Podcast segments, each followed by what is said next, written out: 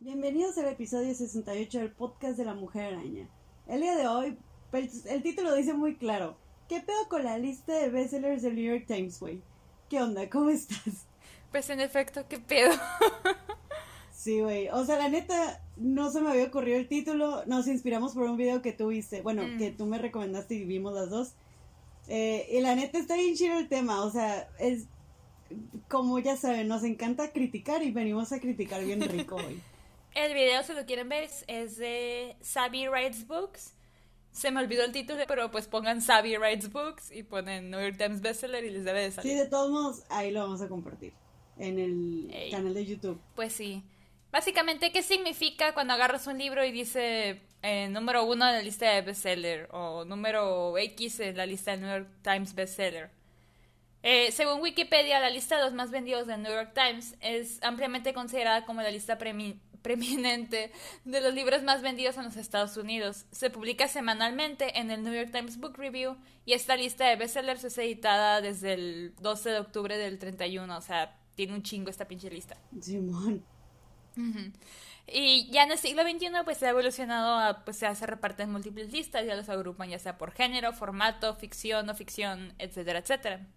Y se publica online cada miércoles a las 7 pm de pues Eastern Standard Time, es de Los Ángeles. No tengo ni la menor idea, güey. Ay, estoy bien pendeja. X. 7 Eastern. Vamos a ver. Eastern Eastern Time. Pues en Eastern Time son las ah no, es en Ay, no sé, güey, es en Eastern Time, Simón. eh, horario del este. Y este y ya de ahí pues 11 días después ya la versión impresa del New York Times Book Review ahí también viene la lista. Simón. Pero antes está primero los, los miércoles a las 7, ¿no?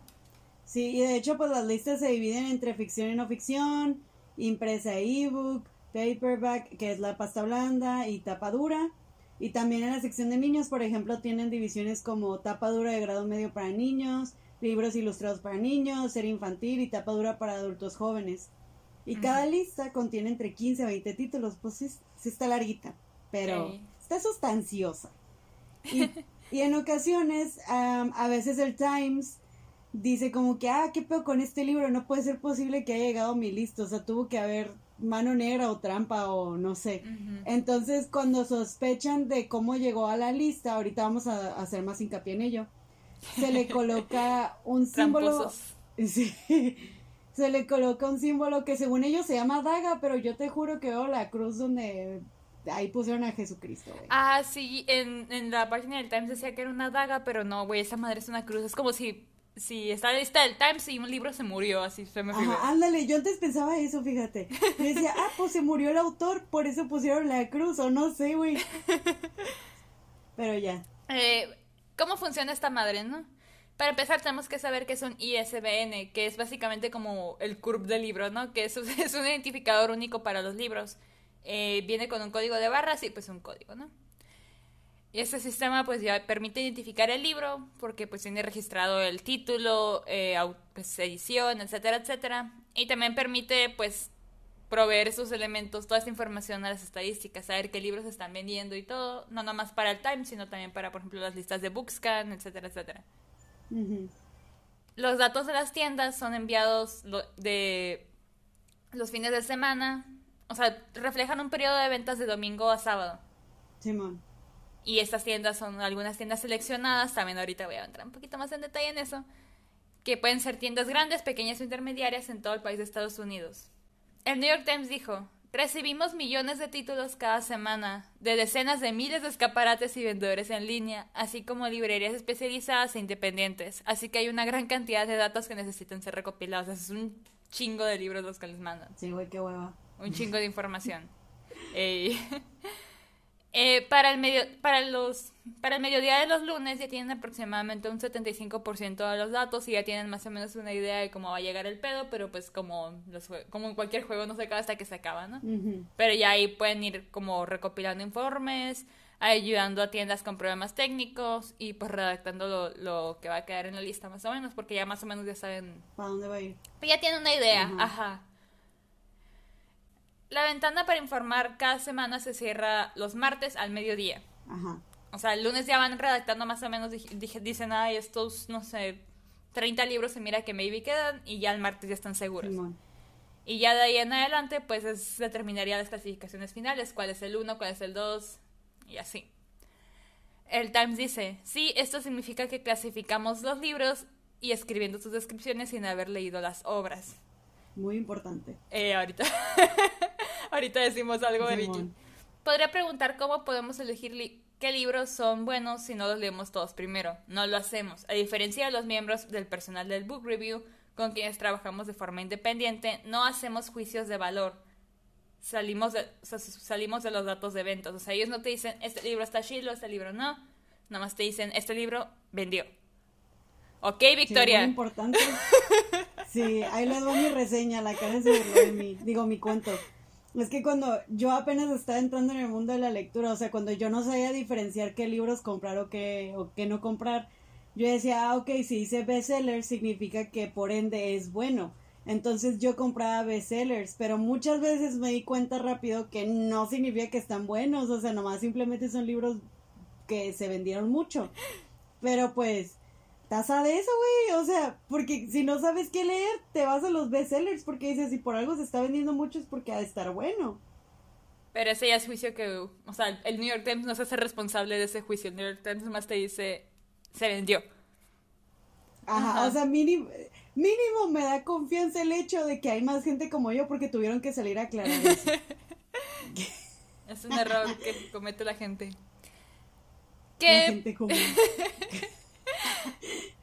¿Qué problemas puede traer todo esto, no? Todo este sistema. Para empezar, no todos los libros cuentan con un ISBN. Sobre todo si es una editorial pequeña porque pues son, son, son códigos que cuestan dinero. y a lo mejor si es una editorial pequeña, dice, ¿para qué? Sí, pues, o si no saben si va a ser un tiraje largo o no, ¿para qué? Pues. Otra cosa es que lo importante destacar es que esto es una muestra de librerías específicas. ¿Qué significa esto? Que no cualquier librería independiente de la esquina va a reportar al Times. O sea, si hay una librería X que le pertenece a Pedro Pérez y vende 100 ejemplares de Good Omens de Neil Gaiman en una semana, son 100 ventas que no se van a considerar en el conteo. También está el factor de que si estas ventas, por ejemplo, si no tienes un escáner para escanear el ISBN y lo estás registrando todo a papel, porque pues también los sistemas son otra cosa que tienes que instalar tú o que tienes que adquirir, pues todo eso no se considera. O sea, si tú tienes como un conteo escrito y ya después lo, pasan, lo pasas, por ejemplo, a un Excel o algo así, no es algo que puedas mandar al Times. todo esto son, ajá, todas estas son ventas que no se consideran en el conteo hay una sección en, el New York Times que dice about, bestsell, about the bestsellers, que pues viene, o sea, básicamente cómo funciona el asunto. Y viene un formulario para registrar tu librería, si supones que... Y desde, se supone que si cumples los requerimientos te hablan, pero no encuentro los pinches requerimientos, así que no sé cómo sabrías tú si cumples requerimientos o no. Pero ahí está, ¿no? Ni pedo, pues nos quedamos sin, sin registrar nuestra librería falsa, Karen. pues igual son gringos, ¿no? Pues sí, pues hay un estudio de Stanford que se me hizo bien interesante que en el 2005 lo hicieron, ¿no? Descubrieron que millones de lectores consultan la lista de los más vendidos del New York Times, obvio, ¿no? Pero según Alan Sorensen, un profesor citado en el estudio, dice lo siguiente. La mayoría de los compradores de libros parecen usar la lista del Times como una señal de lo que vale la pena leer. ¿Ves, Karen? No soy la única pendeja. y pues además los nuevos autores descubrieron en este estudio eh, aparentemente obtienen un mayor impulso al aparecer en la lista, pero nomás los nuevos autores. Si hablamos de autores que ya son súper conocidos, digamos, siguiendo el ejemplo de Neil Gaiman, a él no lo va a afectar si aparece en la lista o no, él va a seguir vendiendo un chingo de libros. Sí, sí, porque quieras o no, aquí muchos, muchos autores se van a conocer. Es como la, la, el club de lectura de Oprah. Todos los autores gringos quieren aparecer ahí porque pues, te va a traer mucha publicidad. Todas las doñas lo van a leer, güey, a huevo, y Josh Peck, definitivamente. pues mira, como cualquier asunto tiene controversias, porque no mames, está desde los 30 esta madre, a huevo tiene que tener controversias. Entonces vamos a empezar con la más fácil y la más divertida. El pendejo del Trump, como ustedes ya sabrán en episodios pasados lo mencionamos, eh, presumía que su libro, pues, que para empezar él no escribió, era un bestseller del New York Times. Que aparte, repito, no lo escribió él, tuvo un ghostwriter. Y eso lo tocamos en el episodio de ghostwriting. Quiero hacer hincapié, pues el ghostwriter lo llamó, ¿cómo dijo que, que hizo? Dijo que fue que, o sea, porque, porque Trump usó este libro que no escribió para impulsar su campaña y al final el autor dijo que fue como ponerle un labial a un cerdo, fue lo que dijo. Sí. y pues miren, eh, para entrar a la lista del New York Times, la empresa de Trump compró decenas de miles de copias para entrar a la lista, o sea, hicieron trampa. Es la lista de mayoreo que no sé si ya lo habíamos mencionado, que es cuando dicen como, ok, alguien compró de putazo chingos de copias, esto está dudoso, hasta el autor probablemente, probablemente está comprando, crucecita. Simón, y pues en ese caso aún estaba marcado como cruce el vato, ¿no? Y luego de un año publicó otro libro llamado Cripple America, que es el que se utilizó para la campaña de, de su famosa presidencia. Y el güey compró eh, estimadamente 55 mil 55 copias en Barnes Noble para volver a entrar al puto New York Times, güey. Y también eh, algo que investigué, pero no encontré más información, fue que posiblemente por andar comprando esas copias en Barnes Noble, pues a ver si no se metió en un pedo ilegal, porque pues se supone que ganas regalías cuando vendes libros. Entonces el pedo es que si compras esos libros y tú ganas las regalías por habértelo comprado, es ilegal, ilegal pues. Mm. O sea, es como cuando, a lo que yo entendí, como cuando los beauty gurus en YouTube no pueden autopromocionarse sin decir que es su empresa, pues. Bueno, algo así. Otro escándalo es que el libro de Real Marriage de Mark Driscoll, que para empezar, güey, ¿quién es un hombre blanco y es un pastor hablando de matrimonio real, ¿eh? Ay, de seguro nomás puro... Hombre y mujer y matrimonio. De seguro era puro sométete a tu marido y... Por pendejadas, sí. Simón. Pues este libro entró a la lista del New York Times en 2012. Pero en 2014 se reveló que el güey, o sea, el, el autor, compró su lugar en la lista. Driscoll, que es el apellido del autor, se disculpó públicamente y escribió una carta diciendo que pues ya no se llamaría a sí mismo autor número uno del New York Times bestseller y que reiniciaría su vida, ¿no? Qué dramático. Güey, pues es pastor. También, aquí les voy un chisme grande. Y este, Karen, si a ti te hubiera tocado verlo, yo siento que tú Si hubiera estado en Twitter en ese entonces, sí lo hubiera visto. Cuando lo estaba viendo dije, sí, güey. Hubiera sido un episodio, o sea, el podcast, la neta. Sí. Pero bueno, ahí les va. El libro se llama Handbook for Mortals y fue escrito por Lani Sarems. Que por cierto es prima de un güey de NSYNC. Se me olvidó cómo se llama el vato, pero el que no es Justin Timberlake ni Lance Bass, ese güey. Y creo que es, otro, es el otro que cantaba, según yo. Porque es que siempre hay Justin Timberlake y otro güey, creo que es ese güey. Ah, ok, ok. Pero es uno de NSYNC. Ajá.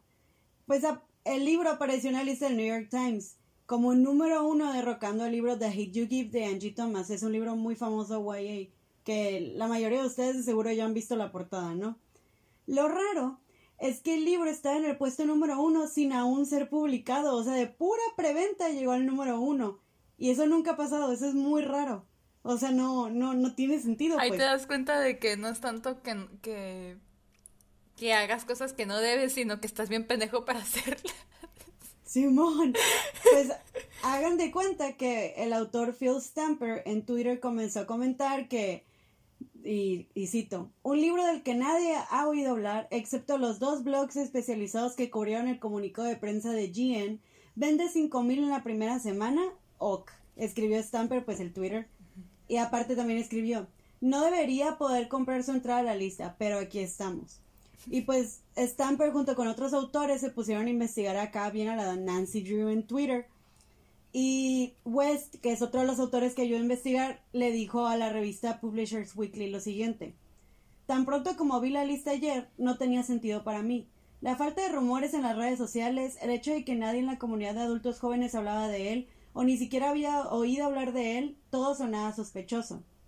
Y pues según esto, West había hablado con cinco librerías grandes sobre la novela, o sea, preguntándoles como que, oigan, qué pedo, o sea, si se ha vendido mucho o, o qué onda, ¿no? Pues dijo lo siguiente, todos dijeron lo mismo. Alguien llamó y realizó un pedido grande o preguntó acerca de realizar un pedido en, en bloque grande para un próximo evento. O sea, lo mismo, están comprando pre- preventa, pero o sea, un chingo de nadie comprando hace como eso, si fuera papel del Costco. Ajá. Y pues poco después el New York Times se vio a la tarea de cambiar la lista y el documento que publicaron decía lo siguiente. Después de investigar las inconsistencias en el ciclo de informes más reciente, que por cierto ellos no lo investigaron, pero ok, hemos decidido que las ventas de Handbook for Mortals no cumplen con nuestros criterios de inclusión. Publicaremos una lista actualizada de tapa dura para adultos jóvenes para el 3 de septiembre que no incluirá este título. Entonces, Sarem, la autora, hablando con Publishers Weekly, dijo lo siguiente. Es una tontería decir, no sabía nada sobre este libro. Entonces, ¿cómo puede estar funcionando bien? Todos deberíamos apoyarnos unos a otros. Y pues agregó que ella había promocionado el libro en eventos como Wizard World Comic Con y que había muchos rumores al respecto del libro. Pero pues, o sea, la neta, mm, para mí se escucha súper sospechoso como O dijo sea, su el- statement así nomás de que, o sea, no, el problema no es, no he escuchado este libro, así que cómo está vendiendo. El problema es, nadie ha escuchado este libro en las librerías, no lo estás escuchando. Ajá, o sea, como dijo el, el autor West, o sea, güey, ningún joven adulto está hablando del libro. Y cuando sale ¿Cómo un libro tanto? es de lo que más andan chingando en TikTok. O sea, no había TikTok, ¿verdad? Pero en BookTube o lo que sea. Mm, No, o sea, no. Y aparte las mismas librerías estaban diciendo que estaban comprando de, o sea, tiradas pues. Simón, o sea, no, no tenía sentido, se nota que hicieron trampa totalmente. Qué chistoso, güey. Pero es lo que te quedas pensando de que técnicamente el libro se vendió, o sea, igual que con Trump. Técnicamente el libro se vendió. Sí, sí, o sea, se, se vendió en preventa, o sea, Es lo que te quedas como que pues técnicamente está vendido. Que la cosa es de dónde sacas tanta lana para comprar tanto libro, güey, porque los libros son caros y en preventa es más caro. Ay, no sé, güey. Bueno, Donald Trump sí sabemos. Ajá. Está, pues no sé si el, el vato todavía, o sea, a lo mejor su primo todavía tenía regalías de lo de NSYNC. Le hizo el paro. Todavía vive de NSYNC a lo mejor. Maybe. Porque que yo sé, pues no ha sacado nada más. Bueno, eh, la, en la lista del New York Times también ahorita si se ponen a investigar te van a decir que, o sea, básicamente que es contenido editorial. ¿Qué significa esto? Es que, pues no todo lo que ponen es precisamente como, ¿cuál es la palabra? Objetivamente la realidad sino que ellos, o sea, le cucharean a veces o ponen cosas que sienten que deberían estar ahí. Pero ¿por qué te, ¿por qué te aclaran ahora que es, que es contenido editorial? Pues porque los demandaron. Oh, sí. En 1983, el autor William Peter Blatty, que es el autor del Exorcista, del libro el original, demandó al New York Times bestseller por, al New York Times más bien en general, por 6 millones, alegando que su libro Legión, que pues es el Exorcista 3, si no me equivoco, no había sido incluido en la lista debido a, pues, por sus huevotes no me pusieron, porque Ajá. está vendiendo. Y pues ya el Times respondió diciendo que la lista no era matemáticamente objetiva, sino que era contenido editorial y por lo tanto o sea, está protegida como libertad de, por libertad de expresión.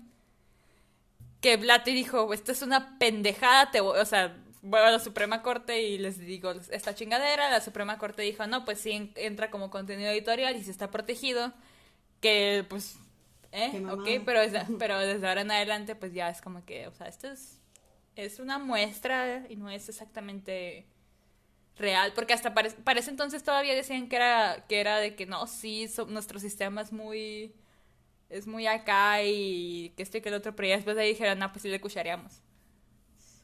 O sea, hasta la fecha da esa impresión que, o sea, que no cucharean. Pero si te pones a investigar ya te dicen en su página y todo, pues que es editorial, que es una muestra y todo, pues por lo mismo porque dicen, o sea, ¿qué pedo con esta lista? Sí. Y ya han dicho, no, es que sí es. Es una muestra de lo que se está vendiendo o lo que creemos que debería ir. Y pues sí, o sea, básicamente la corte dijo que sí, que el Times tenía derecho a excluir libros de la lista, porque pues era un libro, pues, controversial, digamos, porque pues en los ochentas, pánico satánico. Sí, o sea, no iban a poner el exorcista ahí. Pero el güey vendió mucho. Otro también fue en 2017, que también es alguien que dijo, debí haber estado, pero no me pusieron. Que es Regnery Books, que es una editorial conservadora. Ay, Dios. Dijo que la lista de libros del New York Times está, pues, básicamente que está sesgada en contra de los conservadores, ¿no? Como están, no quieren poner a gente conservadora por sus huevotes que puso, por ejemplo, el nuevo libro de Dinesh D'Souza, no sé cómo se pronuncia esa madre, que es un, libro que ellos publicaron, que el libro se llama The Big Lie, exponiendo las raíces nazis de la izquierda estadounidense. Ok. Y pues este libro lo pusieron en el, séptimo lugar en la lista de no ficción de tapadura del Times. Que según los datos del Nielsen, Nielsen Bookscan, que según pues como lo interpretó Ragnary Books, sugirieron que debería estar en el primero. Eh, pues Ragney concluyó que el New York Times estaba pues conspirando activamente en contra de los conservadores y dijo, ya no vamos a trabajar con el New York Times. Y el New York Times como, pues, adiós. Como, güey, no te necesito, bye bye. Güey, ni te topo. Pero pues, ajá, también es lo que dicen mucho, pues, de cómo interpretan información del Times, porque, o sea, a lo mejor, o sea, cada quien la va a interpretar diferente. No estoy diciendo de que sí, en efecto, está sesgada en contra de conservadores, pero o sea, es como cada quien interpreta diferente. A lo mejor ellos la interpretaron mal, a lo mejor el Times interpretó la parte más lo editorial. Eh, pero o sea, me hace mucho pedo para el libro que sí estaba en la lista. Ajá, o sea, te lo paso que no hubiera llegado como el del exorcista, güey. Ajá. Pero ahí llegó, o sea, es como la típica morra que sacó 99 como la, y como... porque no sacó 100. Es como Lauren Hoff cuando le pusieron 4.5 estrellas en Goodreads. Bueno, no, que le pusieron 4, pero era 4.5 en Goodreads. Oh, sí, lloró. Oh, sí, haz de cuenta lo mismo, madre. Para referencia, vean nuestro episodio de... ¿De qué era? Era lo de reseñas de Goodreads. Ah, sí, era, era autores versus reviews, algo así. Ándale, ni, ni sabemos qué hacemos en nuestro contenido. Ey, pero... ahí, ahí estaba ese chisme, pero sí, o sea, básicamente. Pero pues Sí, o sea, aquí ya son dos casos en los que el Times, o sea, le puede meter, o sea, bueno, con, los conservadores, quién sabe. Pero con el Blatty, pues sí sabemos que cucharean. Sí. Y pues, obviamente, el New York Times tiene críticas, ¿no? Por lo mismo, por todos estos casos que han habido.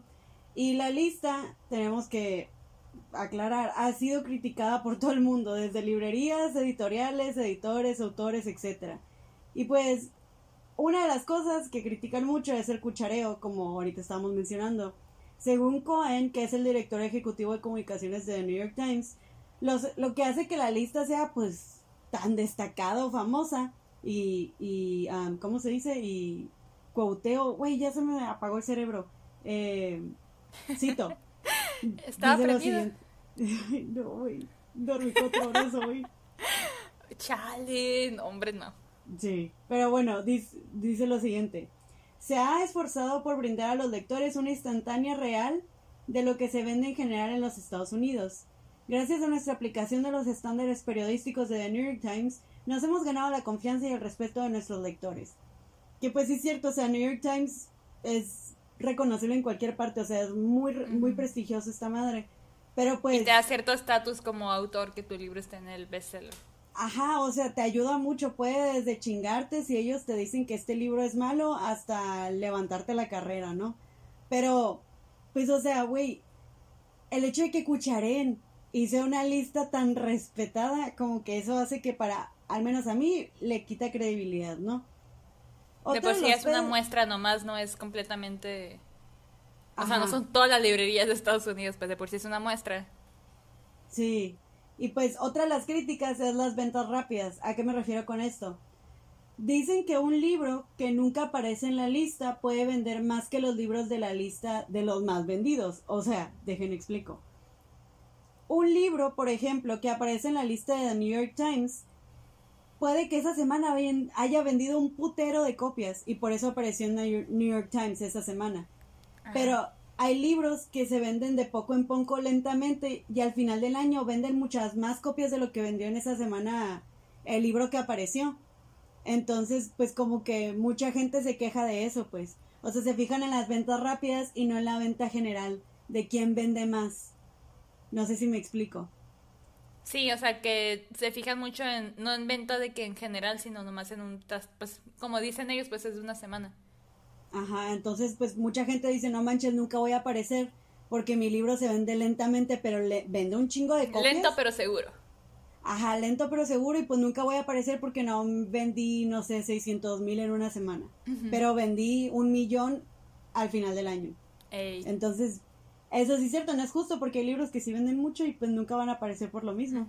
O como por ejemplo el de Lainey Sarem, estoy muy segura de que, el de, ¿cómo se llama? Handbook for Mortals, estoy muy segura de que lo que vendió en esa preventa fue lo más, lo más que va a ver en su vida de ventas. Sí, que quién sabe si le compraron otras personas, capaz que son puros libros de ella y los anda regalando, güey. Si los anda regalando, que nos regale uno. Pero pues quién sabe, hay gente que le gusta los, los desastres. Sí. Otro pedo que le critican es la cuenta doble. O sea, dicen que incluyen mayoristas, o sea, eh, librerías mayoristas y librerías minoristas en las listas. Los minoristas son los retailers. Ajá. Entonces, hay pedos porque, por ejemplo, como los mayoristas son quienes les dan el, los libros a los minoristas, pues muchas veces un minorista puede decir, ah, sí, vendí tantos libros, y luego el mayorista va a decir, ah, sí, pues fíjate que el, a tantos minoristas vendieron tanto gracias a mí, y aparte yo vendí esto, entonces lo doble cuentan. eh, no sé si me estoy explicando, te veo cara de... de mm. me quedé, le estoy volviendo a leer. O sea, por ejemplo, un mayorista, digamos, tiene tres eh, librerías pequeñas que van a revender los libros, ¿no? Sí. Entonces, por ejemplo, si esas tres librerías chiquitas dicen, ah, sí, yo vendí tantos, el mayorista aparte va a decir, ah, sí, de esos tantos que, le, que vendieron mis minoristas, yo aparte vendí por mi parte esto. Entonces muchas veces dan cuentas dobles. Ah, ok, ok, ok. O sea, ponen como las chiquitas y luego ponen la el mayor ya con todo. Ajá. Entonces, pues, o sea, así como que tú digas, accurate, accurate no, porque están haciendo como de que digamos trampa, por así decirlo. O sea, el mayorista está contando sus ventas y las de los minoristas. Y de hecho dicen que, por ejemplo, un problema es que los mayoristas, digamos que entregaron, no sé, tantos libros de tal estilo a una minorista y el minorista al final nada más vende una cantidad pequeña tienen hasta cierto tiempo para regresar los libros que no se vendieron. Entonces, también, o sea, el mayorista puede haber dicho, ah, sí, vendí 50 libros a, tal minorista y al final nada más vendió el minorista 30. Mm. O sea, y entonces es una venta incorrecta, pues. Sí. De hecho, dicen, por ejemplo, que los libros de bolsillo para el mercado masivo pueden tener tasas de retorno hasta el 40% del minorista al mayorista. O sea, es una gran cantidad de sesgo ahí.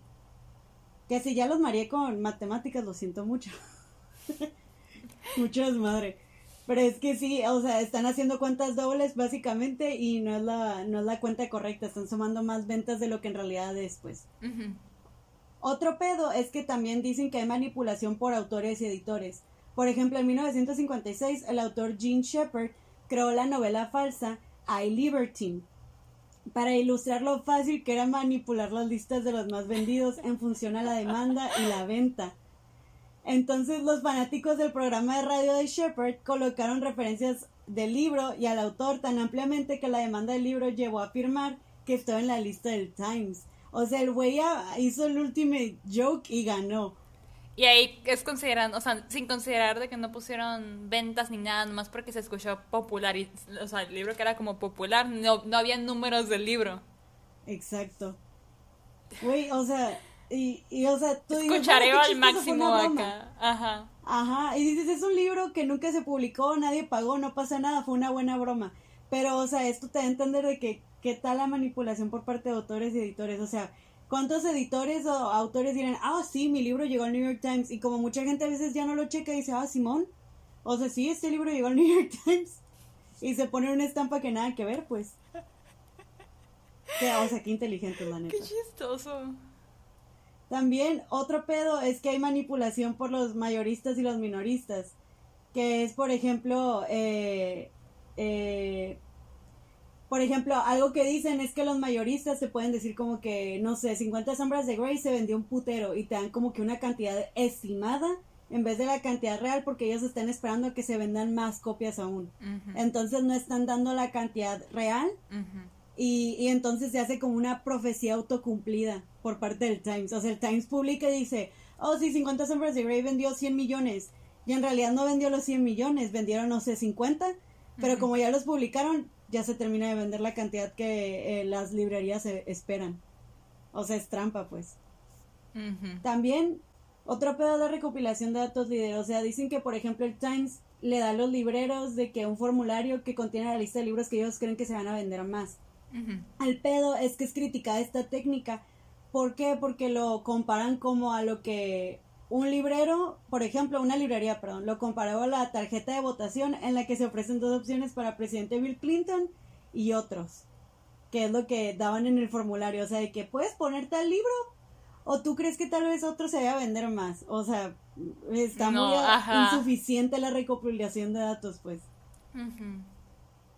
También otro pedo es que un libro que aparece ya en la, en la lista de bestseller se comercializa en gran medida, porque pues ya dicen, uy, llegó al Times, bestseller, lo que sea, ¿no? Sí. Y pues muchas tiendas lo que hacen es que ya lo ponen como que en su área más vendidos, el bestseller, lo que sea, y reciben un trato preferencial por parte de los minoristas en línea y fuera de línea, o sea, en físico. Por lo tanto, Mucha gente se queja porque dice que esta lista puede volverse autocumplida al determinar qué libros tienen ventas altas y permanecer en la lista. O sea, como decir, yo no, o sea, el libro no está en bestsellers, pero si yo lo pongo se va a poner, así que técnicamente no estoy mintiendo. Ajá, que es lo mismo que, el autocumplido, pues, de, de arriba, donde las eh, librerías dicen, ah, sí, sí, se vendió tanta cantidad. Y al final no, pero como ya llegó a la lista, se vende esa cantidad. Y es otra manera de hacer trampa, pues. Ey. Y por último está el conflicto de interés, que este me dio un chingo de risa, güey, porque fue una mamada. Y fue que debido al alto impacto financiero de la lista, desde la década de 1970 los editores han creado cláusulas para que los eh, principales autores estipulen que si un libro llega a la lista de bestseller, el autor recibirá dinero extra según su posición y tiempo que permanezca en la lista. Entonces los autores también pueden cobrar tarifas más altas por lo mismo, porque haz de cuenta que como cuando ganas un Oscar y eres un actor eh, y te ganas el Oscar, pues ya subes de categoría y puedes cobrar más, ¿no? Y tienes mejores proyectos. Pero como dijo Book History, con tanto juego entonces, no es de extrañar que se dedique un enorme esfuerzo de marketing a conseguir que un libro acceda a esta importante herramienta de marketing. O sea, básicamente aquí no es tanto de que, ah, sí, esperemos que se le venda este libro por su calidad. No, aquí es de que, ah, desde el inicio lo vamos a publicar para que llegue al New York Times bestseller y ganemos más dinero. Yo quiero mi dinero, ajá. Yo, quiero la, bolsa. Simón, y pues, la neta que triste, porque parte del gran problema es esto, pues. El hambre de, de, no sé si decir poder, pero el hambre del estatus que te da la lista. Sí, pues lo que nos lleva a la conclusión, pues el hecho de que pues la lista existe porque, porque es una, eh, pues es una muestra y te da más o menos una idea y lo que quieras, pero ninguna lista, de, o sea, no más de esta, de esta del New York Times ni nada, ninguna lista de bestsellers de cualquier producto es 100% acertada. Pero entonces, ¿por qué en los libros se mide el éxito y estatus de un autor dependiendo si estuvo o no en la lista? Sí. O sea, porque no es lo mismo, no sé, eh, que tengo aquí al alcance lentes. No, nadie está como que ah, estos lentes son el bestseller de ¿sabe qué? ¿Sabe? O sea, es como nadie te pregunta de que saqué mis productos de lentes. Ahí entraron al bestseller. Que, o sea, me recuerda, por ejemplo, por ejemplo, nosotros los, los, humanos tenemos la necesidad de neta cuantificar lo que sea. Y por ejemplo, la música es fácil de cuantificar porque es por éxito en, en streaming, ¿no? Que son los billboard y todo esto. Aquí como es libro y es un formato más largo, yo creo que es un poquito más difícil de calificar eh, qué tan bueno es, cómo hacer que llegue hasta el top en, en esta necesidad, ¿no? De tener que calificar los libros, ¿no? porque creo que no hay manera. Para empezar, lo de las ventas ya sabemos que ni siquiera es accurate. Por el simple hecho de que nomás se mide en Estados Unidos. O sea, ni siquiera es bestseller mundial. Que yo siento que sería incluso más complicado aún. Sería todo un pedote. Ajá, y o sea, por una parte no, no culpo al New York Times porque digan, ah, ok, ¿saben qué? Nomás si no tienes ISBN no te vamos a contar porque al fin y al cabo es un sesgo. Sí. Y es muy complicado andar haciendo ese tipo de conteos, entonces obviamente tienen que poner parámetros. Pero, pues o sea, más que nada lo que les queremos decir es de que si van a comprar un libro no se guíen por esas listas, o sea, no, no tienen caso, siento que hoy en día cada vez son menos relevantes. Guíense más por reseñas, no tanto en las otras, no, pero o sea, reseñas en general, de que si te atrae un libro, busca de qué trata, Sí. busca qué, qué opina la gente en general, porque siento lo que, siento yo que es lo que tiene más valor. Ujú. Y también pues es importante, o sea, más que nada como el estatus de un autor y todo, porque se agarran de ahí, pues de que estuvo en la lista de New York Times bestseller y pues no, ¿sabes cómo no es tan... Porque igual como No dijiste, puede significar que tu libro se vendió muy bien por una semana y ya estuviste una semana en la lista y ya después ya te fuiste en picada y no está reflejado. Sí, como por ejemplo, que ya sé que es quemar mucho 50 Sombras de Grey, pero estuvo en, en el New York Bestseller eh, List. Y o sea, no es un libro que tú digas, wow, es buenísimo. O sea, te entretiene sí, de seguro, ¿no? Hay, hay, tiene su grupo de lectura, ¿no? Eh, pero o sea, que tú digas, wow, este es un libro que va a cambiar mi vida y, y, y wow, merece estar ahí, pues como que tú digas, pues, pues calidad no tiene, ¿no? A comparación de otros libros que tal vez merecen estar ahí como, no sé, ahorita no se me ocurre ninguno, ¿no? Pero Sí, ajá. No, sí, te entiendo. sí, entonces no sé, o sea, ustedes busquen reviews, mejor no, no le den tanta importancia. Yo sé que cuando van comenzando a leer, a veces es como que la opción más fácil porque dices, ah, ok, se vendió mucho, por ende es bueno, pero se los digo por experiencia propia, no. no, por ahí, no es por ahí, volteense para otro lado. Mejor escuchen el podcast. Y pues sí. Sí. Además, qué triste todas esas pinches controversias, güey. Ah, y aparte porque nunca sabes cómo llegó, o sea, cómo llegó la persona a la lista. Sí, no manches. O sea, me hace feliz por autores que se merecen estar ahí, ¿no? Porque dices, ah, qué bueno, más gente los va a conocer, o no se les va a dar legitimidad, que no necesitan legitimidad porque ya publicaron un libro, pero pues ya sabes, ¿no? Les da como que ese estatus internacional a veces. Pero por lo general nada más vemos autores gringos y muy rara vez vemos a autores internacionales, también eso está mal. Sí, y más que nada, pues la lista es lista de ventas en Estados Unidos, no refleja lo que la gente, por ejemplo, en México está leyendo. Me tallé el ojo, güey, y me duele un chingo y no tengo nada en la mano, no sé por qué me duele. No, sí, le puse salsa a mi caldito ahorita. Y yo, ¿por qué me está ardiendo? Por la salsa, Y güey. ya, no, o sea, yo me quedé pensando, ¿por qué está ardiendo? Y ya me, ya me acordé. Ay, es- por si me, si me ves rara. por eso. Llevo rato tratando de, de ver cómo limpiarme el pinche ojo. Oye, yo digo que una vez hay que decirles, pero de todos modos en redes sociales lo vamos a poner Ah, en la semana. Que las siguientes dos semanas no va a haber episodio, no lloren por favor. Eh, es que Karen y yo estamos en la vida adulta y conseguimos nuevos trabajos, entonces tenemos que adaptarnos al horario y ver cómo va a funcionar. Pero ahí vamos a estar, aunque sea publicando memes o haciendo ahí preguntas en Instagram o lo que sea. Ey. Aparte necesitamos dinero para comprar libros, si no, ¿cómo va a ser el podcast, güey? Güey, mi, mi carrito de Amazon nomás va creciendo, pero no le pico. No le pico, o sea, ya pedir porque no tengo dinero. Güey, yo ando leyendo ahorita las, las, ¿cómo se llama? Las inseparables de Simón de Beauvoir. Oh, ¿cómo no está? su Está bonito, ¿eh? no sé, la neta. Creo que es Beauvoir. Lo más seguro es que la cagué. Pero está bonito, ¿eh? Es de ella y su primer amor, que fue su mejor amiga. Porque al parecer era bi. Y, y no se sabía, güey, no se sabía que era bisexual. Porque pues se casó con... ¿Con quién se casó? Con este autor famoso del novel. Am, era un francés, creo. O era el, Pues- o era el del extranjero. Simón. Ay, creo que lo escribí mal. Simón de Beauvoir. ¿Sí se pronuncia así? Se, deja, deja veo con quién se casó. Se casó Jean-Paul con- Sartre. Ajá, se casó con Sartre, que es el que dijo, no quiero el Nobel, según yo, ¿no? Sí. Sí, es el, el rebelde sin causa. Y pues, eh, ella cuenta la historia de cómo se enamoró de su mejor amiga cuando estaba chiquita. Oh. Y este libro no había salido, este relato, porque pues, pues fue una mujer que publicó libros como El Segundo Sexo y todo esto. Sí, ese es el que quería leer de ella. Ajá. Súper icónicos, ¿no? Y, y pues la gente que estaba a cargo pues de su legacía tenían miedo de que si publicaban de que, oye, pues fue bisexual, se iba a hacer un escándalo en el momento incorrecto. E oh, es de 2020 apenas. Sí, se acaba de publicar, no tiene mucho, pues. Entonces su hija, me enteré, su hija dijo, ¿sabes qué? Mi mamá ya sobrepasó su propia carrera, o sea, ya no le va a hacer daño si publicamos este relato suyo.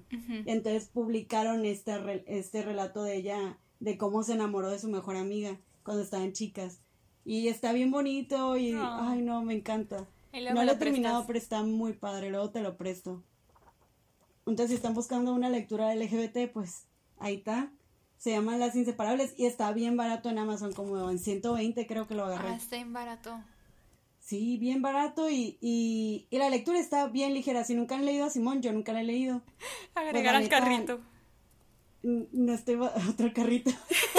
me, lo debes, Karen, porque me hiciste comprar un chico de libros. Ahora yo te voy a yo, A ver, yo te hice, yo no te, yo no te puse una pistola en la cabeza, güey.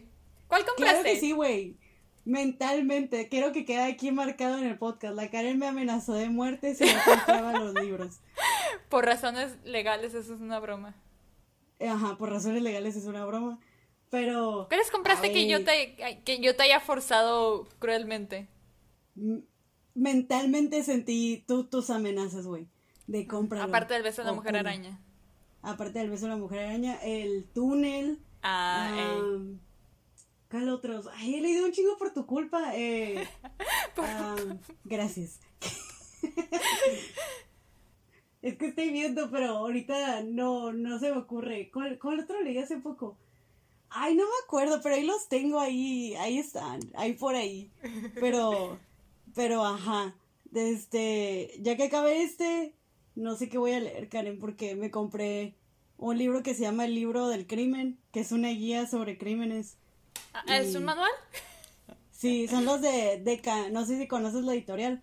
Deca hace libros de que, desde guías de cómo viajar en ciertos países hasta como mini enciclopedias de información, pero de temas bien densos y los hacen fáciles de leer. Y tienen uno que es el libro del feminismo, mm. otro que es el libro del crimen, y así tienen de que el libro de la eh, física, el libro de las matemáticas, y están bien chilos. Y me compré esos dos, el del feminismo y el del crimen. Entonces, ahí luego te informo qué fue con los crímenes. Entonces vas a empezar a cometer crímenes en contra del patriarcado. Ay, güey. qué bonito se escuchó. Me uno. Jalo. Legalmente es broma. Legalmente es broma. pero Loki no es broma. sí es broma, Victoria. Digo, sí. Por razones legales es broma. Ajá. Ajá.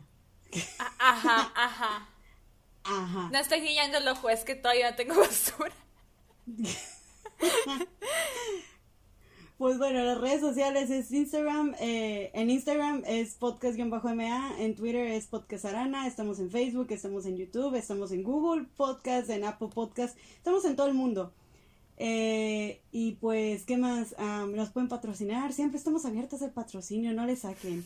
Y pues, ¿qué más? Eh, pues eso, nos van a tener que aguantar las dos semanas. De todos modos, los vamos a publicar ahí en nuestras redes sociales para que no se les pase. Y pues gracias a todas las personas que nos han enviado mensajes. O sea, nos encanta cuando nos envían memes o, o, nos envían de que les gustó tal episodio. Siempre se siente bien bonito. Sí. Y, y pues, no sé si quieres agregar algo, Karen. Pues nada, que chingue su madre en New York Times. Sí, que chingue su madre en New York Times. Por razones, por razones legales. New York Times. Pues de hecho nunca saldremos, güey, para empezar. Sí, pero Aunque escribamos si algún día salimos en el New York Times, va a ser muy gracioso, güey. Yo siento que voy a subir un meme de eso o algo así. O sea, yo sueño muy, muy, muy para arriba, ¿verdad? Obviamente no va a pasar, pero... No te voy a decir nada, güey, porque te miras muy, muy ilusionada. es que no dormí en cuatro horas, güey. Ahorita para mí todo es posible. No, no es ojos de ilusión, son, son ojos nublados del sueño. Sí, son ojos de nomás dormió cuatro horas. Y ya. No sé cómo sigo despierta, güey. No sé cómo no me trae casi en todo el episodio, así de puro autoodio y desprecio. Sí, la neta, nomás de eh, pura agüita y puras ganas de, de sobrevivir, no sé. Pero, en fin. Yo creo que ya nos vamos. Eh, bye. Bye bye.